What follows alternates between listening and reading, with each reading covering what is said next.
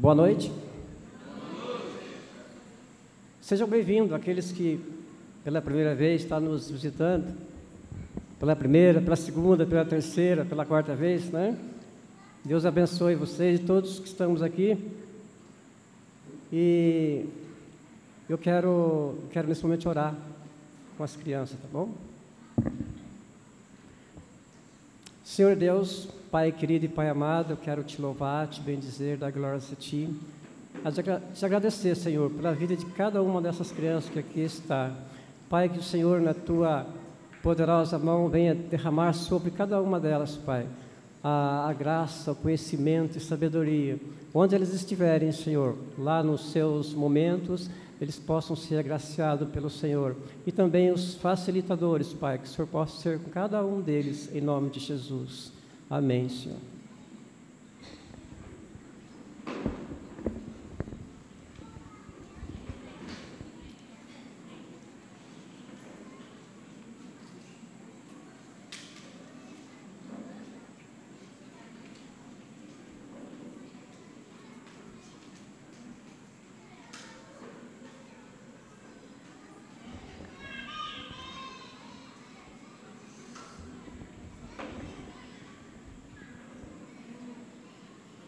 Mais uma vez, boa noite.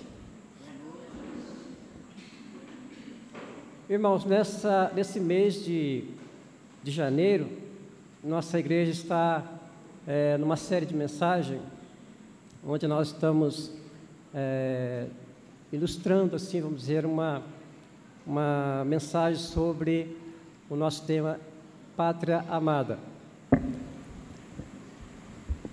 E nós estamos nesse decorrer do mês de janeiro, é, dando alguns sinais para que a gente possa entender realmente melhor o que, o que significa essa pátria amada que nós estamos falando, a nossa pátria amada. Normalmente, nós, é, nós costumamos dizer assim, somos cidadãos do reino, né? E nós estamos em peregrinação por este, por este, este mundo. A nossa passagem aqui é rápida, não é assim que a gente diz, né? Nós senão vamos ficar aqui para semente, nós temos uma pátria que nos aguarda.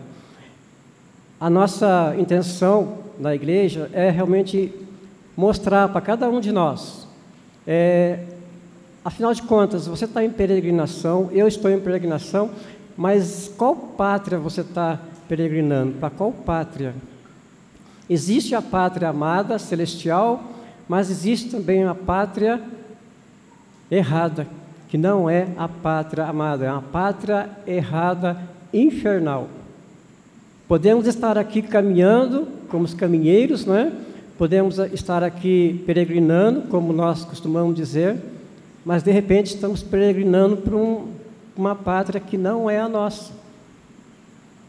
Então, nós, durante esse mês, né, nós estamos most tentando mostrar, dar alguns sinais daquilo que realmente é, possam ser é, sinais vivos para cada um de nós, podermos ir, é, chegar na, na pátria amada celestial, realmente, que é a nossa pátria. Né? E é isso que nós temos compartilhado, estamos compartilhando durante esse mês. No primeiro domingo do, no primeiro domingo do, do mês, ah, o Rômulo trouxe para nós é, a primeira mensagem que ele trouxe sobre o semeador, porque Jesus está ensinando sobre a pátria amada, sobre o, o reino dos céus, né? E, e o Romo trouxe para nós esse é, Mateus 13 sobre ah, o semeador, a semeadura, sobre as terras férteis ou não, né? Que está é, no, e nós sabemos que essa semeadura quer dizer espalhar, a nossa missão como semeadores é espalhar a semente. Não temos que nos preocupar com a terra, nos preocupamos apenas em espalhar. E também no segundo domingo, o Bruno nos trouxe a mensagem é, sobre o trigo e o joio. Né? Aquilo que foi plantado, aquilo que foi, foi semeado, pode ter nascido, é, pode, não, nasceu, Jesus disse que nasceu o joio, né? nasceu o trigo, mas o joio acompanhou, o joio, o joio está junto. Né? Eles são igualmente diferentes, né? são parecidos. No terceiro domingo, o Wilson nos trouxe é, a mensagem sobre ah, o, o grão de mostarda e o fermento, onde ele mostrou para nós que tamanho não é documento, né? Tamanho não é documento. Pequenino grão de mostarda, ele transforma realmente numa árvore muito grande, muito grandiosa, né? E uma pitadinha de fermento, né? Uma pitadinha de fermento pode levedar toda uma massa, né? Transformar, não precisa ser uma porção grande, né? E hoje eu queria trazer esse, é, dando sequência nesse nosso nossa mensagem, queria partilhar com você. É, está em Mateus 13, se você puder abrir a sua Bíblia.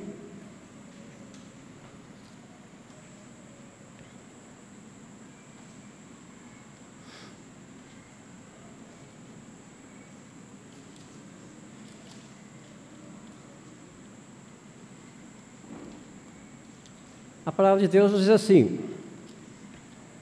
Mateus 13, nos versículos 44, 45 e 46. Também o reino dos céus é semelhante a um tesouro escondido no campo, que um homem achou e escondeu. E pelo, pela alegria dele vai e vende tudo quanto tem e compra aquele campo.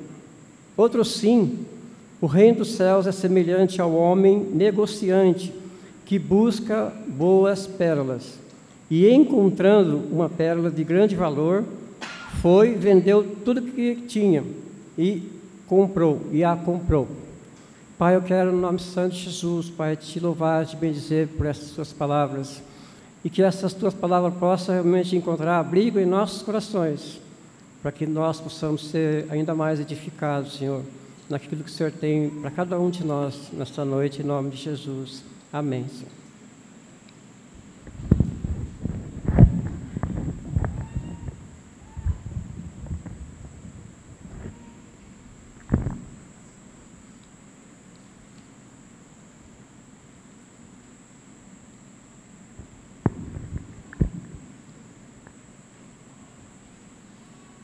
Dentro desse Desse texto que nós lemos, eu achei dois pontos interessantes e eu gostaria de compartilhar com você sobre esses dois pontos.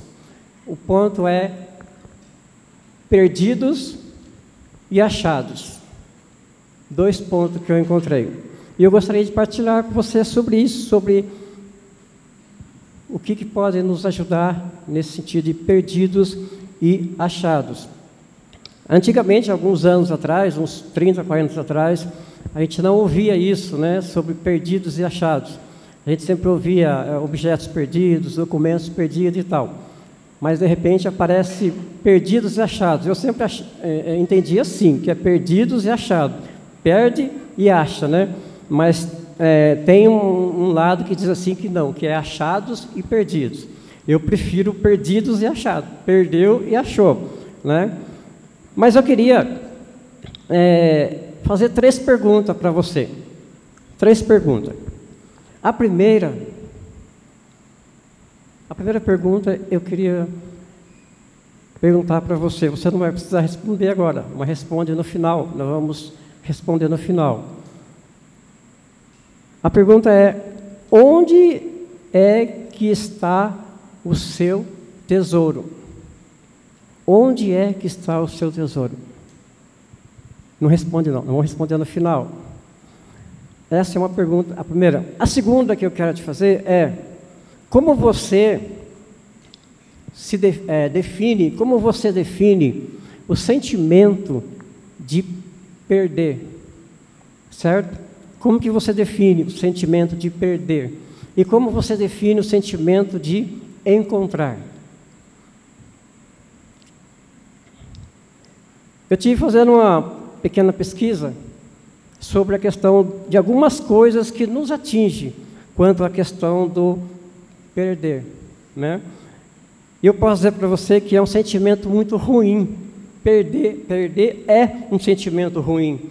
É horrível, né? O sentimento de perder. Quando nós perdemos, esse sentimento ele causa dor, ele causa tristeza, angústia, amargura, desânimo, revolta, ira, raiva, ódio, desespero, ficamos sem paz, ficamos para baixo. E mais, né? Quando você perde pessoas ou coisas, esse sentimento, ele vem sobre nós. Aí pergunta assim: o sentimento de perder pessoas. Quem aqui já não perdeu pessoas? Quem não perdeu o pai? Quem não perdeu a mãe? Quem não perdeu um filho? Qual é o sentimento que nós temos naquele momento de perder, né? Como que é isso?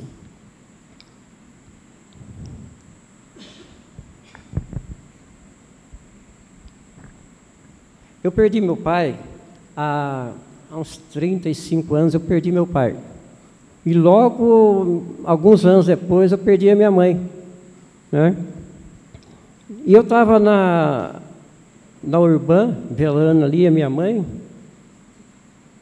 e de repente um, um amigo meu, é, ele chegou perto de mim, no caixão, estava assim no caixão, e chegou perto de mim e diz assim para mim, olha, eu sinto muito pela, pela morte da sua mãe, mas eu queria dizer para você que roubaram a sua casa, entrar na sua casa e roubar tudo que você tem, que você tinha. E naquele momento, o sentimento que você, sabe, e agora, qual o sentimento meu? O sentimento pelas coisas que eu perdi ou o sentimento pela minha mãe que eu perdi ali, está ali deitada, né? O sentimento ruim que temos, né? Muito ruim. Mas nós temos também o sentimento de perder coisas, por exemplo. Como que você reage quando você perde, por exemplo, uma carteira? Já teve uma reação quando você perdeu uma carteira de, de documento, com dinheiro dentro, né? Quando você perde a chave, por exemplo, da casa, a chave do carro, como que é a reação? Como que você reage dentro, né, de você? Qual é a sua reação? É um sentimento muito ruim que a gente tem naquele momento, né? Sentimento de, de perda. Mas quando você perde alguma coisa, aí vem um sentimento que você encontrou. Você encontrou. Aí aquela alegria, né? aquele sentimento, aquela alegria, porque você tinha perdido uma carteira e você achou, perdeu a chave e achou, não é isso? Então, o sentimento de encontrar, realmente o sentimento de um alívio que se tem porque achou, porque encontrou aquilo que tinha se perdido.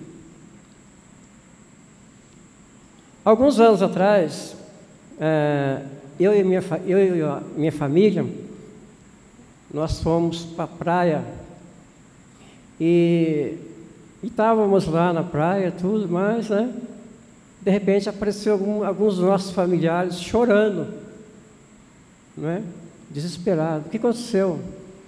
Uma das crianças que estava com com a gente, desapareceu, sumiu na praia, né? E aquele desespero nosso, né? De, de procurando, onde é que está essa criança, né? Onde é que foi parar uma criança de 5 anos de idade, né? E a gente começa a imaginar tantas coisas, né? Na cabeça da gente. Aí, de repente, naquela época, não sei agora, mas é, alguns anos atrás, o, anunciou no alto-falante: olha, foi encontrada uma criança, uma, uma menina assim, tal, tal, e ela está chorando e ela não consegue nem dizer o nome dela. Aí todo mundo foi correndo para lá para ver, né? E chega lá, é a menina que, que era parente nosso, né? Então a alegria realmente, o que acontece? Na alegria a gente aperta, a gente beija, a gente faz promessa, não é isso? Não vou deixar mais ficar, é, é, é, você ficar longe, segura na minha mão, né? E essas coisas acontecem na nossa vida, na perda, e acontece também, é, é, não sei se aconteceu com você, mas no shopping. Quando você vai no shopping, de repente está lá com, com a sua esposa, seu, seu marido, de repente, cadê o fulano? Cadê o Pedrinho, né? Ah, o Pedrinho estava com você. Não, estava comigo, não. Você que estava olhando. E aquele shopping lotado de gente, né? E você procurando, correndo para saber onde é que está. Um desespero que dá na gente, imaginando aonde está o meu filho, né? Onde está aquela criança, né? Então dá um desespero. Numa viagem, por exemplo, né? Quando acontece uma uma, uma perda de alguém numa viagem, algum acontecimento assim. Na Bíblia, eu queria lembrar você, na Bíblia há uma passagem, se você quiser anotar, é Lucas 2,42. Eu não vou ler, mas vou contar, relatar para você o que aconteceu. Um casal, né, é, José e Maria, eles vão para uma festa, eles estão indo para uma festa, foram para Jerusalém, uma festa, na época não tinha é, condição, eles iam a pé, mais de mil pessoas naquela caminhada né, para Jerusalém, eles foram para a festa e voltaram, estavam indo embora.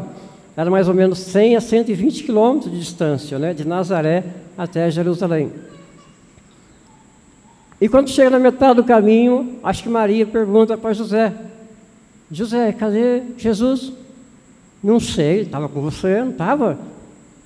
Não, não está comigo não. Eu pensei que estava com você. Não, eu estou com os três aqui, eu estou com o Tiago, eu estou com Judas, eu estou com Simeão, mas Jesus não. E aí eles retornam novamente para Jerusalém, um dia de viagem, e nesse, e nesse, nesse dia, eles começam a procurar realmente por Jesus. E aí eles vão encontrar ele três dias depois. Três dias depois, eles vão encontrar ele no templo, junto com os doutores, ensinando os doutores. E a pergunta é: você imagina a dor, o sofrimento que esses, esses dois tiveram, de imaginar que eles conseguiram perder Jesus? Eles não perderam, porque Jesus ficou, né? A Bíblia diz que Jesus ficou lá, mas ele tinha 12 anos de idade, né? Mas a alegria e o sofrimento que ele tinha, os dois tiveram quando eles tiveram encontro, quando eles encontraram Jesus, a alegria que os dois tiveram. Lucas 15, no versículo 11, também é uma história, uma história de um pai que tinha dois filhos, e o filho mais novo, ele toma a decisão de ir embora de casa. Ele vai para uma terra distante, ele vai para uma pátria é, errada. Mas ele decide, ele toma essa decisão: eu vou sair, eu vou buscar algo melhor. E ele então é, é, deixa aquilo que ele tinha de melhor, ele é, é comia do melhor, do bom e do melhor, ele bebia do bom e do melhor e ele deixou. Ele falou: quero algo melhor, eu quero algo. Né? E ele foi buscar uma outra, é, outra forma de vida, numa outra pátria, e deixou aquela pátria dele, que é a casa dos seus pais. Quando ele, quando é, houve uma crise sobre aquele país, e ele já não tinha mais recursos, né? E ele então é, vai para servir, vai para cuidar de porcos. E ali naquela, naquela tristeza, ele, come, ele cai em si. Então ele começa a pensar assim: puxa vida, eu tinha tudo do bom e no melhor na casa do meu pai. Mas olha o que eu perdi. Eu perdi tudo, absolutamente tudo. Eu tinha do bom e do melhor. Eu perdi tudo. Mas eu quero ver se eu consigo. Ele diz assim: Eu quero ver se eu consigo adquirir tudo novamente. Eu quero voltar para a casa do meu pai. E ele então volta para a casa do pai e ele então consegue, né? Pelo amor do pai por ele, ele consegue adquirir tudo novamente, até melhor do que ele tinha. Mas ele retornou para a casa do pai, ele retornou à sua pátria.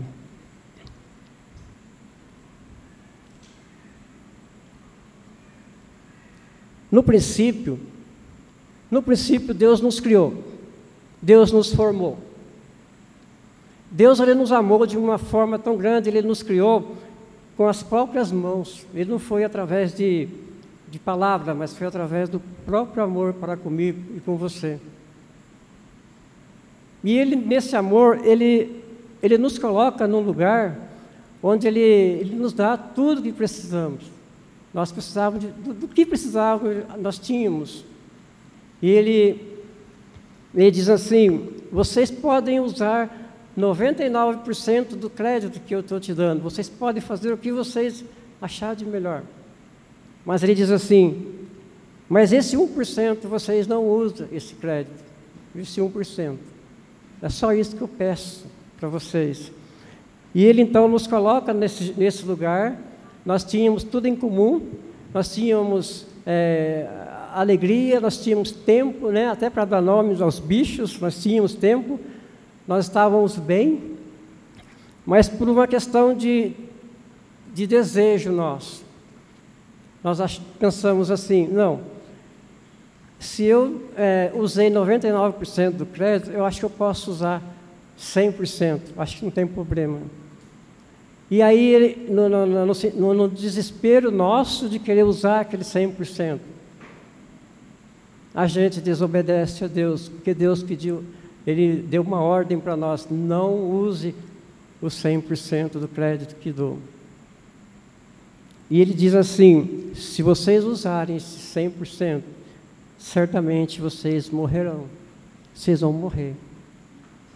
E a gente não deu muita atenção, a gente não deu muito valor para isso. E a gente usou os 100% que havia, usou 1%. E aí Deus então faz o quê? Ele nos expulsa daquela pátria que Ele nos deu. Ele nos deu uma pátria. E naquela pátria que Ele nos deu, Ele nos deu um tesouro.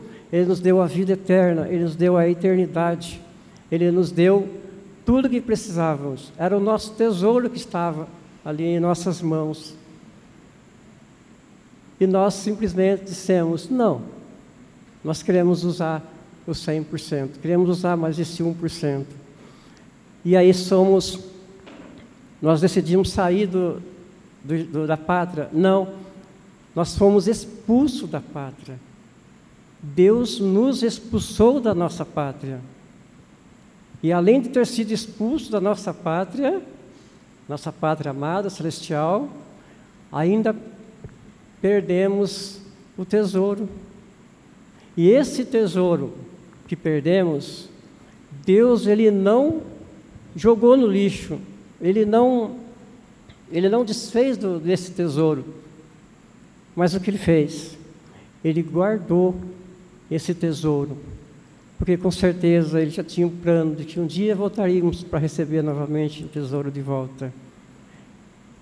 Nós saímos do, da nossa pátria, nós fomos expulsos da nossa pátria.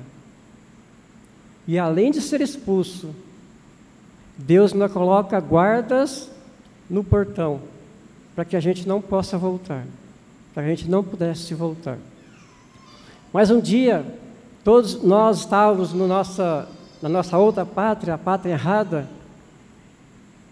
e de repente a gente sentiu saudade da pátria amada.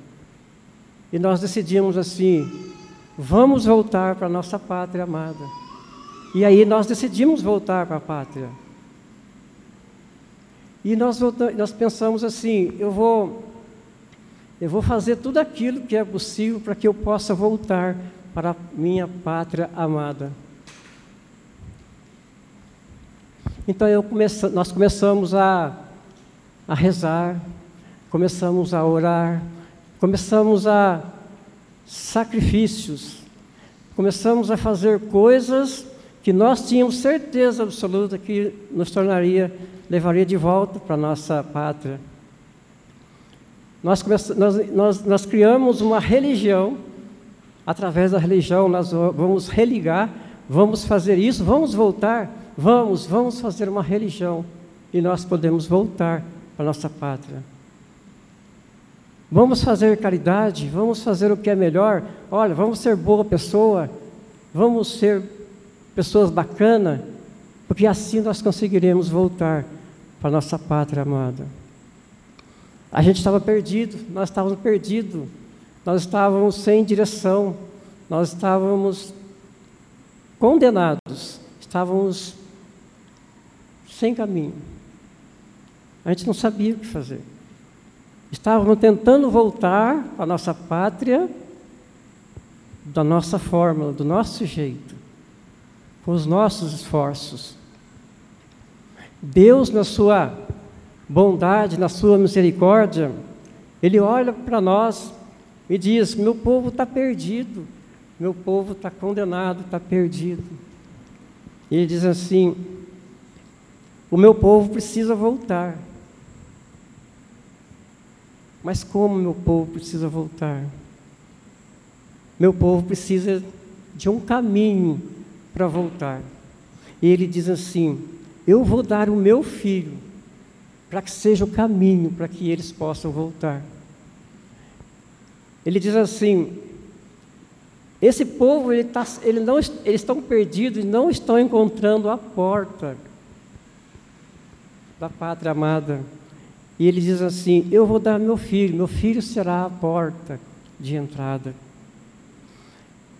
Ele diz assim: O meu povo não está conseguindo, está desorientado, está sem, sem direção.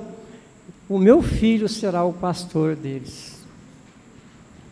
O meu filho, ele diz assim: Olha, esse povo está tá perdido, está numa escuridão, sem saber para onde ir. Aí Deus diz assim: O meu filho será a luz para eles. Mas esse povo está morto, é um povo morto, um povo que não tem. O meu filho será a vida para eles. Nós andávamos assim numa mentira, numa escuridão de mentira, né?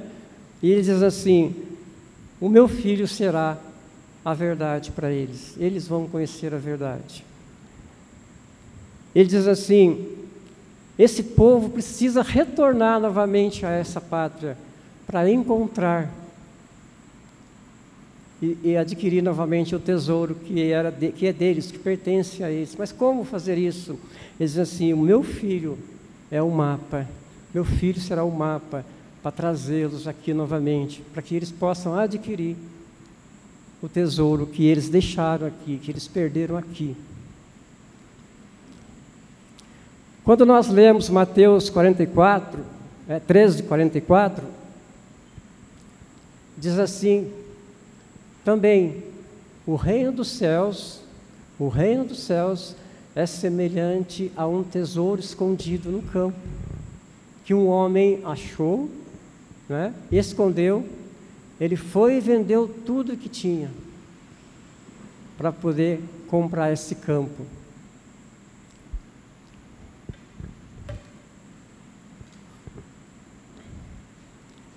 Deus ele amou de tal maneira, nos amou de tal maneira, que ele, ele fez o plano, ele tinha o plano deles para que eu e você pudéssemos retornar para lá.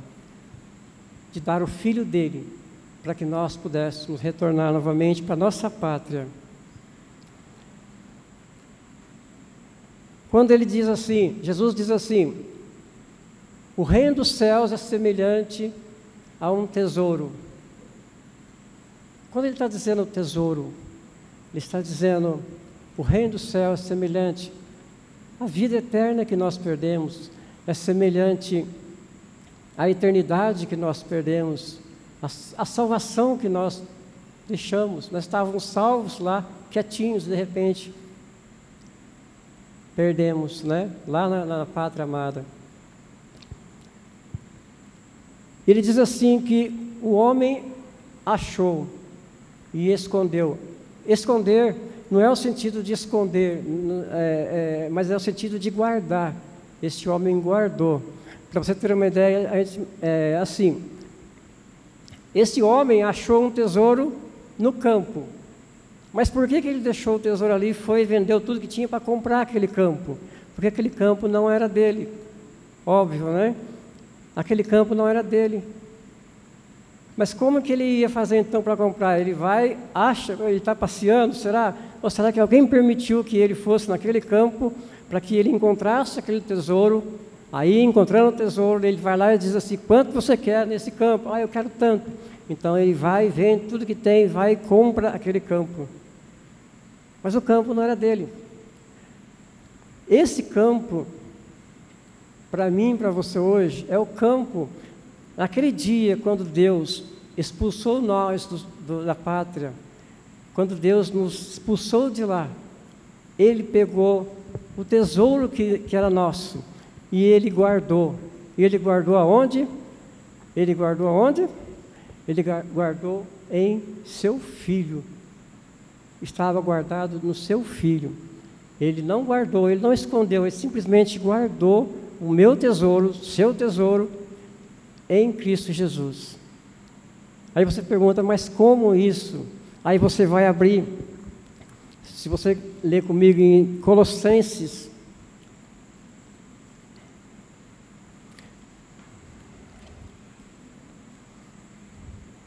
Olha o que diz Colossenses 1, 3, do 1 ao, ao 3, diz assim: Portanto, se já ressuscitaste com Cristo, buscai as coisas que são de cima, onde Cristo está assentado à destra de Deus.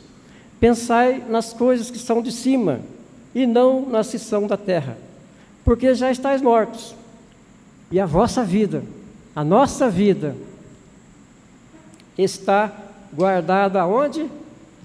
Com Cristo em Deus.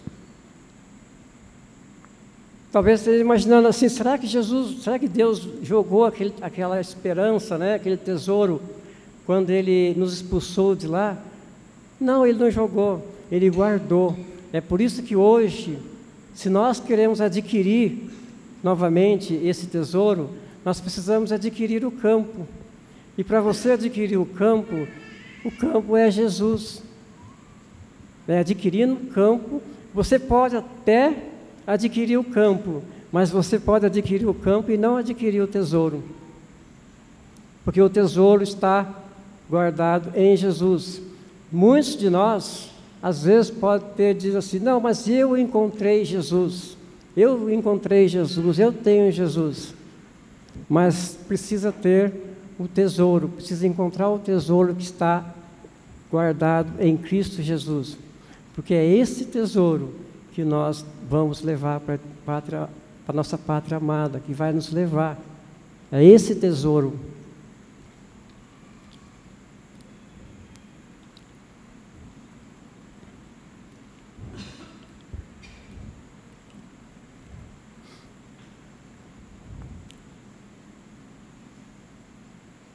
No versículo 45, de 13, 45, 46, diz assim: Outro sim, o reino dos céus é semelhante a um homem negociante, né, que ele é, negocia pedras preciosas, pérolas boas, e ele vai e vende todas elas, todas que tem, para poder adquirir uma pérola maior, uma, uma pedra preciosa maior. Mas ele vai e vende tudo que tem. Quando diz vender tudo que tem, tanto no versículo fala sobre o tesouro, quanto na, pérolas, não significa que você tem que vender, ou eu tenho que vender, mas no sentido que eu tenho que desapegar. Eu tenho que desapegar daquilo que me impede de aproximar de Jesus. Aquelas, aquelas coisas que me faz é, ficar preso nelas. Essas coisas eu preciso é, me desapegar, eu preciso me afastar, eu preciso tirá-la do meu caminho, preciso tirar da minha vida. Né? É isso que Jesus está dizendo, é isso que a, a parábola diz. Você, se você quiser alcançar um, um, um tesouro maior, ou seja, você precisa desfazer de tudo aquilo que te impede de alcançar esse tesouro. Né?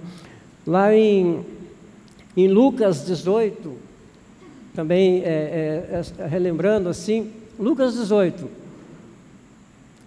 no versículo 18, diz assim que Jesus conta uma parábola onde um certo homem, um certo homem rico, ele tem um encontro com Jesus e ele diz para Jesus: Mestre, bom mestre, o que eu devo fazer para ganhar a vida eterna, para adquirir esse tesouro da vida eterna.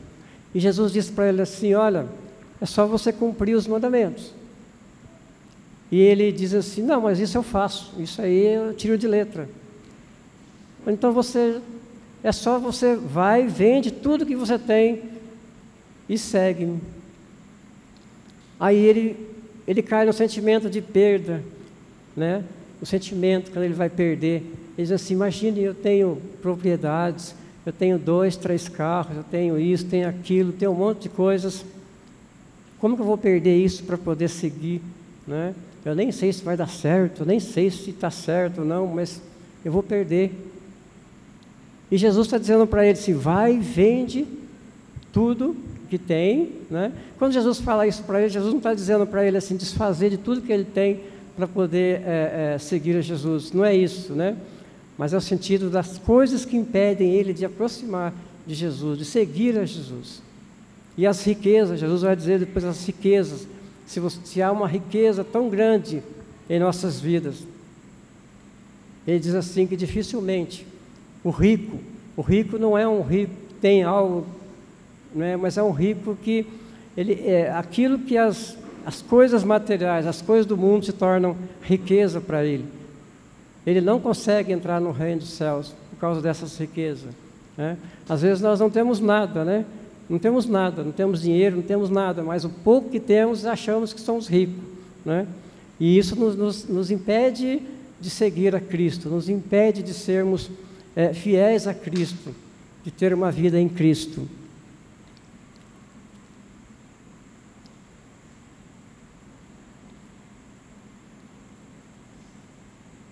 Conta a história de 300 anos, 300 anos antes de antes de Cristo, havia um rei e o nome dele era Alexandre o Grande. E esse rei era um rei que nunca havia perdido uma batalha. Ele era um, um, um rei realmente daqueles fervorosos, né? Mas um dia ele caiu no leito de, da morte, né? E antes de morrer, ele chama os seus súditos, né? E diz para eles assim: Olha, eu, eu quero fazer três pedidos. Eu quero três pedidos depois que eu morrer, que vocês possam realizar esses pedidos.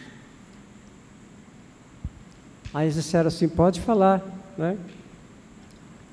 Ele diz assim: O primeiro o primeiro pedido que eu quero fazer para vocês é que o meu caixão, quando eu estiver, quando eu estiver morto, estiver sendo para o enterro, eu quero que os que levarem o meu caixão sejam médicos.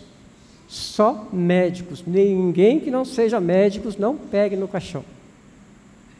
Aí os súditos perguntam para eles, né? Perguntou para ele, mas por quê? Qual a razão?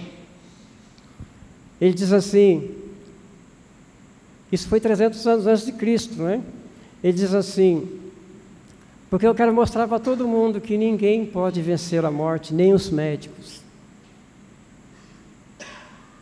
Mas 300 anos depois, Jesus venceu a morte, né? 300 anos depois, Jesus venceu a morte. Ele diz assim: o segundo pedido que eu quero fazer é que quando meu caixão estiver indo, seguindo, eu quero que tudo aquilo que eu conquistei, tudo, medalhas, troféus, dinheiro, tudo que eu conquistei aqui. Eu quero que vocês vão jogando para trás do meu caixão. As pessoas vão pisando, vão jogando para trás. Aí disseram, mas por que, que qual a razão de, de fazer isso? E ele falou assim: Eu quero que todo mundo veja, eu quero que todo mundo saiba que aquilo que você conquista aqui, fica aqui. Você não leva nada, tudo que você conquistar aqui vai ficar aqui. E disseram assim: o terceiro. O terceiro pedido ele diz assim: Olha, eu quero que quando o meu caixão estiver indo, as minhas mãos estejam todas para fora do caixão. E aí disse: Mas por quê? Qual a razão? Porque eu quero que todo mundo saiba que nós viemos para cá com a mão vazia e devemos e vamos voltar com as mãos vazias.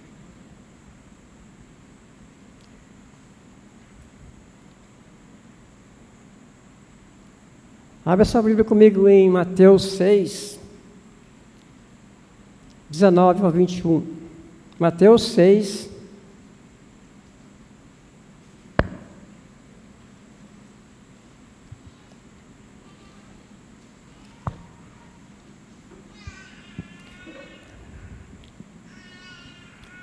Diz assim a palavra do Senhor: Não ajunteis tesouro na terra, onde a traça e a ferrugem tudo consomem, e onde os ladrões minam e roubam. Mas ajuntai tesouros no céu, onde nem a traça nem a ferrugem consomem, e onde os ladrões não minam e nem roubam. Esse, esse rei estava querendo mostrar, ele era um ímpio, né? Mas era um, um rei onde ele estava mostrando para mim e para você, mostra hoje para mim e para você, que nós devemos juntar tesouros para a eternidade, tesouros para o céu, não para aquilo que está aqui, aquilo que fica aqui, mas aquilo que realmente vai ser é, é, edificante para nós lá na eternidade. É isso que ele diz, né? E a pergunta é essa, a pergunta que nós fizemos no começo, diz assim: onde está o seu tesouro? Aí você poderia responder: onde é que está o seu tesouro? Você, eu, aqui agora, nesse momento, onde está o seu tesouro? Ele diz assim: onde está o seu tesouro? Ali está o seu coração. O seu tesouro está onde? O seu tesouro está no trabalho? Você é aquela pessoa que a, o trabalho é a sua vida, o trabalho é a sua riqueza, o trabalho é o que você mais pensa, né? Está é, na casa, está no carro, está na, na, no dinheiro. No que está o seu tesouro? Está na família, né? numa forma é, desesperada, vamos dizer assim, de uma forma não, não. Aonde é que está o seu tesouro? O seu tesouro está nas coisas aqui, ou o seu tesouro está lá na eternidade? Seu tesouro está em Cristo Jesus. Né? Uma frase que diz assim, eu quero ler para você, diz assim: o coração, o coração segue aquilo que nós tornamos como nosso tesouro. Você quer saber onde está o seu coração? Ele diz assim: o coração segue aquilo que nós tornamos como nosso tesouro. Ou seja, aquilo que nós supervalorizamos, tornando nossa riqueza, a nossa preciosidade. Mas se ele for quebrantado, pode depender totalmente de Deus, a ponto de considerá-lo como seu maior tesouro. O coração, ele vai seguir aquilo que você tem em mente, de onde está o seu tesouro, aquilo que você mais ama, aquilo que você mais gosta, né? aquilo que você mais faz. Né? Onde você dedica o seu tempo, onde você.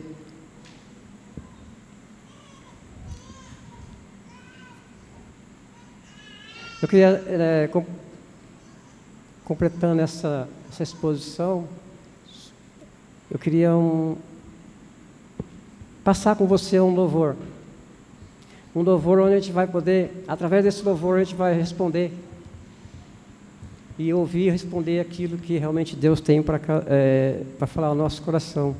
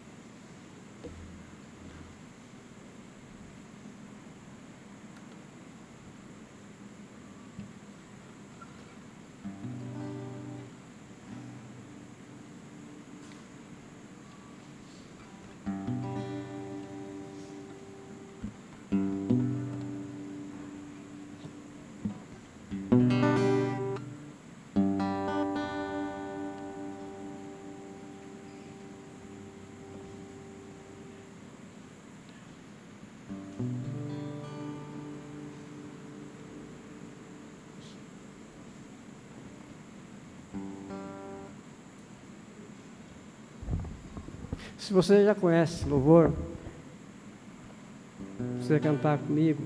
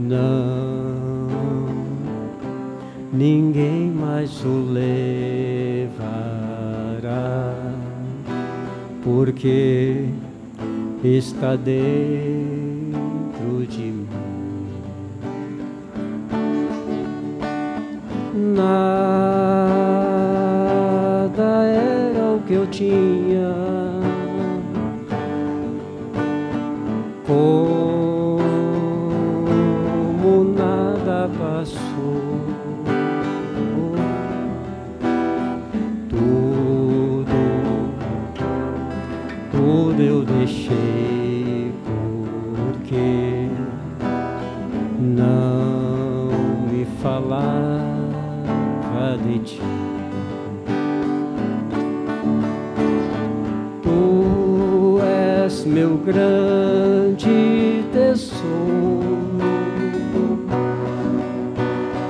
Tu que me deste o amor. Vivo e sempre encontro amor, alegria de me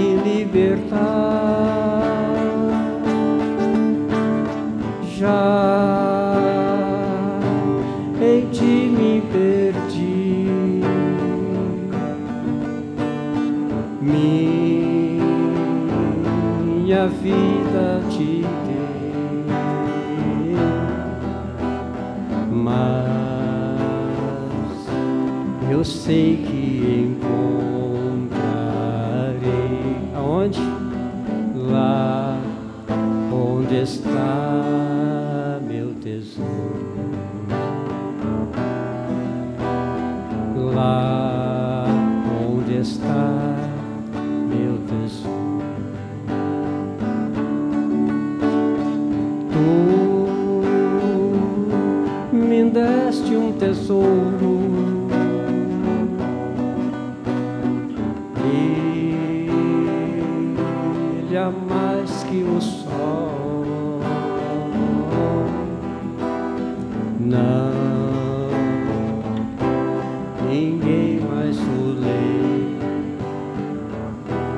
Quê? Porque está dentro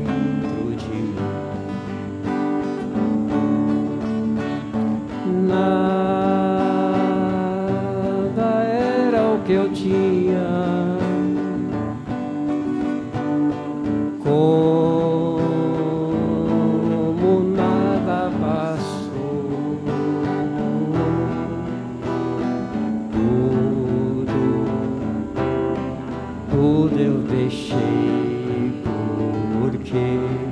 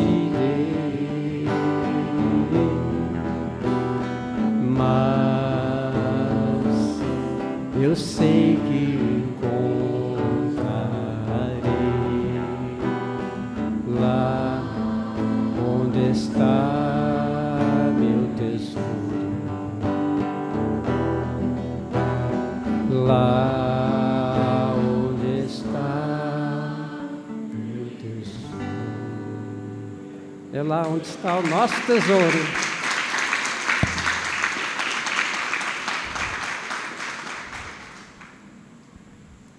Eu oro nesta noite pelo, pelo meu amigo, irmão e concunhado, Taroba Breck.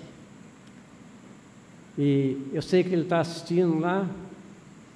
Breck, eu tenho certeza que todo mundo aqui está com você, está orando com você. Deus abençoe você, Breck. Nós amamos você.